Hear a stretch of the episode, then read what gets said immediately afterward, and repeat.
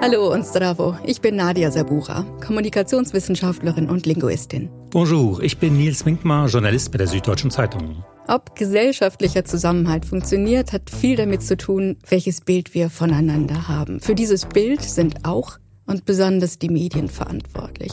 Wie Zeitungen, Radio, Fernsehen, Online-Formate berichten, zum Beispiel über Migration und kulturelle Vielfalt, hat einen großen Einfluss auf die Gesellschaft. Medien können informieren, analysieren und aufklären.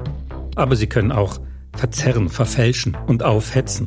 Wie vermeiden Journalisten und Journalistinnen Stereotype und gefährliche Klischees? Wie repräsentativ sind die Medien aufgestellt und wie tragen sie zur Eskalation und Deeskalation bei, gerade auch in besonders heiklen Debatten?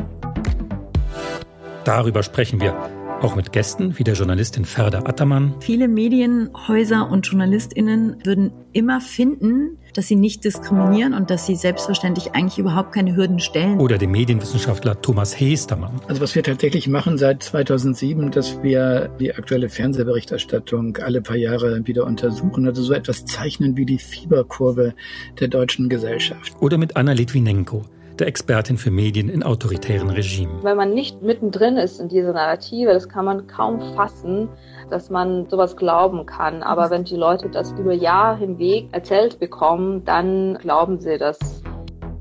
Die Debatte läuft in Quoted, dem Podcast der Civis Medienstiftung für Integration und kulturelle Vielfalt in Europa und der Süddeutschen Zeitung, gefördert von der Stiftung Mercator. Alle 14 Tage, immer donnerstags früh überall da, wo es Podcasts gibt.